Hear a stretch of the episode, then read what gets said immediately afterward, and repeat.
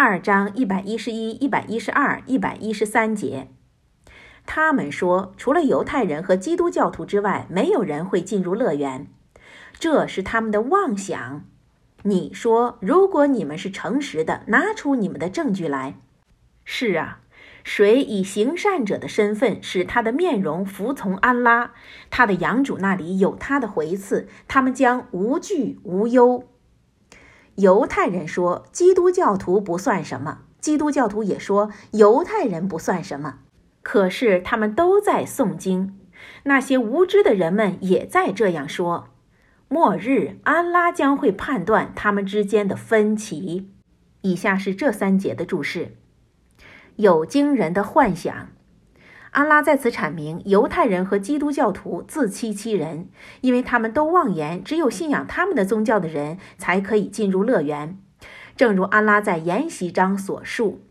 我们是阿拉的儿子和他的朋友，《古兰经》五章十八节。后来，安拉戳破了他们的谎言，告诉他们，他们将因他们的罪恶而惩罚他们。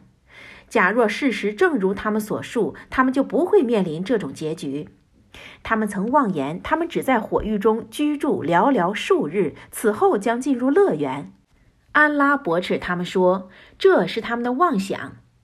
埃布阿林注释说：“这是他们毫无理由的对安拉所报的妄想，即穆罕默德呀，你说拿出你们的证据来。”埃布阿林等注释说：“请拿来你们的明证，如果你们是诚实的，即如果你们说的是实话。”然后清高伟大的安拉说：“谁以行善者的身份使他的面容服从安拉，即谁只为独一无二的安拉虔诚工作。”正如另段所说，如果他们跟你争论，你说我已经将我的面容服从了安拉，追随我的人也一样。古兰经三章二十节，艾布阿林将谁以行善者的身份使他的面容服从安拉注释为谁虔诚为安拉工作。塞尔的将使他的面容注释为使他的宗教行善者及跟随穆圣者。算了，拉瓦雷伊瓦萨拉姆。安拉接受的工作有两个条件：一、虔诚为安拉；二、符合法律程序。虔诚的工作一旦不符合法律程序，便不蒙安拉接受。因此，安拉的使者说：“谁做了我们未曾命令过的事情，其工作是不被接受的。”修士和苦行僧们，假若不跟随安拉派往全人类的使者穆圣，算拉拉华雷伊瓦萨拉，即使做了许多虔诚的工作，也不蒙安拉的接受。安拉就这种人说：“我去处理他们所做过的工作，并使他成为浮尘。”古兰经二十五章二十三节。那些否认者，其行为就像沙漠中的幻影，干渴的人以为它是水，等他到达时，就发现它没有了。古兰经二十四章三十九节。那天，有些面孔是恐惧的、劳动的、辛苦的，他将进入烈火，饮极热的泉水。《古兰经》八十八章二至五节。如果人们的工作表面上符合法律程序，但没有虔诚为阿拉的举意，也不蒙接受，因为这是沽名钓誉者和伪信士的行为。正如安拉所言，伪信士企图欺骗安拉，但安拉是以他们的欺骗还击他们的。他们礼战时懒洋洋地站起来，他们沽名钓誉，并很少纪念安拉。古兰经四章一百四十二节，让这些礼拜者遭殃吧！他们对于礼拜是疏忽的，他们沽名钓誉，他们拒戒家具。古兰经一百零七章四至七节。因此，安拉说：“我不知道，这或许是对你们的一项考验和一个时期的享受。”古兰经十八章一百一十一节。谁以行善者的身份使他的面容服从安拉，他的养主那里有他的回赐，他们将无惧无忧，即安拉保障他们将获得报酬，摆脱恐惧。他们将无惧，即他们将来不受恐惧；无忧，指他们不为往事而忧愁。萨尔德说，他们在后世不害怕，在今世不为死亡而感到忧愁。犹太人和基督教徒间因为否认和顽固而发生的争论。犹太人说，基督教徒不算什么；基督教徒也说犹太人不算什么，可是他们都在诵经。安拉以此阐明了他们之间的矛盾、仇恨、敌对和顽抗。正如伊本阿巴斯所说，纳基兰的基督教徒使团来见安拉的使者时，遇见了一些犹太教学士，双方遂在使者面前展开了辩论。拉斐尔犹太教徒说：“你们不算什么。”他遂否认了阿尔撒先知和引知了。这时，纳基兰使团的一个基督教徒说：“你们也不算什么。”他也否认穆萨先知和陶拉特。后来，安拉降世了。犹太人说基督教徒不算什么，基督教徒也说犹太人不算什么。可是他们都在诵经。他说，他们双方都在自己的经典中发现，他们必须要归信被他们否认的先知，即虽然安拉曾通过穆萨和犹太人缔约，他们必须信仰尔撒先知，但他们却无视手中的陶拉特而否认了尔撒。引知了中记载着尔撒要求他的信徒信仰穆萨的命条以及有关陶拉特的相关信息，但基督教徒还是否认了他。犹太人和基督教徒双方谁都不信服对方所信仰的。那些无知的人们也在这样说。阿拉通过犹太教徒和基督教徒之间的对话，阐明了他们的无知。这是一种象征和暗示的修辞方法。学者们对那些无知的人们有不同的注释。莱比尔和格塔德说，犹太人的胡言和基督教徒的乱语别无二致。伊本·朱莱杰问阿塔：“那些无知的人指谁？”阿塔说：“他们是犹太教和基督教以前的各民族，即阿拉还没有降世陶拉特之前的各民族。”赛丁伊也有类似主张，但他说他们是阿拉伯人中曾说穆罕默德（算拉拉哈里萨拉姆）未获得正信的一些人。阿布·贾法尔认为他们指广大人群，适合全人类。因为没有一种确凿的证据可以证明他们到底是什么人，所以解释为全人类是更加确切的。安拉之之。末日，安拉将会判断他们之间的分歧，即安拉将在末日召集他们，公正地裁决他们间的分歧，从中不会存在丝毫不公和亏枉的现象，即使那些事情如原子一样的微小，正如朝觐章经文所述。那些归信的人，那些奉行犹太教的人，萨比安人、基督教徒、拜火教徒和多神教徒，复生日，安拉将在他们中裁判。安拉却是见证一切的。古兰经二十二章十七节。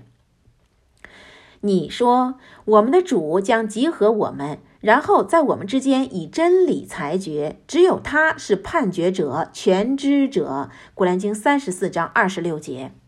接念正文二章一百一十四节，谁比阻止人们前往叩拜安拉的地方清真寺，赞念安拉尊名，并竭力的摧毁他的人更为不易？他们只能胆战心惊的进入他。这等人，他们在今世遭屈辱，后世受严刑。以下是这一节的注释：阻碍人们进入清真寺并竭力破坏他的人是不义的。阻碍人们进入清真寺并竭力破坏它的人们，指古莱氏多神教徒。据伊本·宰德说，后代比亚之日，这些多神教徒阻止阿拉的使者进入麦加，以致使者在泽图瓦（泽图瓦是一个地名）宰了他的牺牲，并和多神教徒缔结合约。当时使者说，以前任何人都不得阻碍他人进入这座天房。哪怕一个人遇见他的杀兄弑父仇人，也不得阻碍。然而多神教徒们却说，只要我们中还有人活着，就不会允许白德尔战役中杀害我们先辈的仇敌进入我们的地区，并竭力摧毁他，即他们抢劫那些为了纪念安拉而建设清真寺和参加正朝与复朝的人。伊本阿巴斯说，古来世人曾禁止阿拉的使者在天房跟前礼拜。后来安拉降世了，谁比阻止人们前往叩拜安拉的地方、赞念安拉尊名的人更为不义？清高伟大的阿拉谴责了犹太人和基督教徒后，谴责了那些多神教徒。他们从麦加驱逐了阿拉的使者及圣门弟子们，阻碍人们到禁寺去礼拜，并在天房科尔拜周围摆满了偶像，还增置了许多崇拜多神的仪式。阿拉说：“阿拉怎么不会惩罚他们呢？他们阻止他人进入禁寺，而他们不是他的保护者。他的保护者只是那些敬畏者，但是他们中的大部分人并不知道。”古兰经八章三十四节。公认自己不信的多神教徒不应该建设阿拉的清真寺。这等人，他们的工作是徒劳的，他们将永居火狱。只有归信阿拉和末日、谨守拜功、玩纳天课和唯独敬畏阿拉的人，才建造阿拉的清真寺。这等人，他们或许是得正道的。古兰经九章十七至十八节。他们不归信，并阻止你们去进寺，还阻止被拘禁的牺牲到达他的目的地。如果不是为了你们所不认识的归信的男女，安拉早就允许你们进入麦加，战胜多神教徒，以免你们蹂躏他们。你们就要在不知不觉中因为他们而招致罪责，以便他使他所愿意的人进入他的慈悯。如果他们已经分开，我一定严厉地惩罚他们当中的隐昧者。古兰经四十八章二十五节，阿拉说：“只有归信阿拉和末日，谨守拜功、玩纳天课和唯独敬畏阿拉的人，才建造阿拉的清真寺。”古兰经九章十八节。如果经文描述的这些牧民被逐出禁寺或受阻，无法接近禁寺，那么对清真寺的建筑而言，它确实遭受了无以复加的毁灭。修建清真寺并不意味着装饰清真寺或将它当做一种摆设，而是只在寺中纪念安拉、履行安拉的法度、消除寺内的污秽和以物配主现象。伊斯兰必胜的喜讯。此等人，他们只能胆战心惊地进入它。这是一种蕴含要求的陈述句，即你们不可让隐昧者进入禁寺，除非你们和他们缔结了合约，或他们交纳了人丁税。因此，光复麦加后的第二年，即伊斯兰教历的九年，阿拉的使者派人来到米纳广场上宣布：注意，今年之后，多神教徒不能朝觐，赤身裸体者不能游转天房。有约者到其约期结束。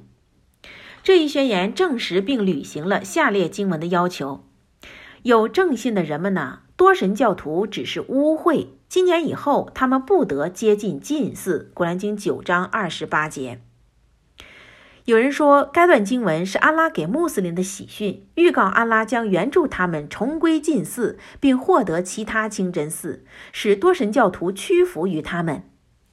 多神教徒如果不归信伊斯兰，就只能心惊胆战地进入禁寺，还要担心被穆斯林捕获后遭受惩罚或被处死。后来，阿拉实现了这一预言，正如前面所叙述的那样，阻止多神教徒进入禁寺。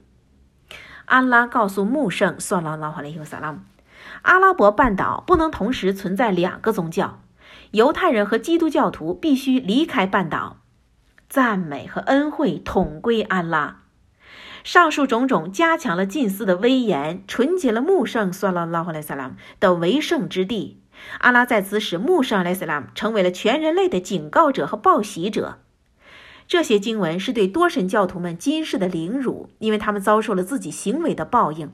他们当初怎么阻碍穆斯林去天房，今天就遭受穆斯林以同样的方式阻碍他们去天房。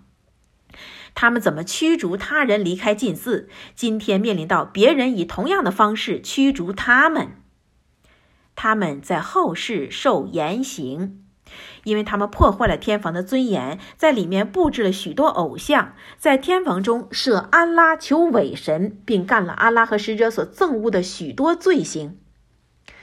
尊贵的圣训要求我们祈求安拉保佑，免遭今世的凌辱和后世的惩罚。阿拉的使者曾祈求安拉：“我的主啊，使我们在今世的一切事物中得到良好的结局吧！求你从今世的凌辱和后世的言行中拯救我们吧！”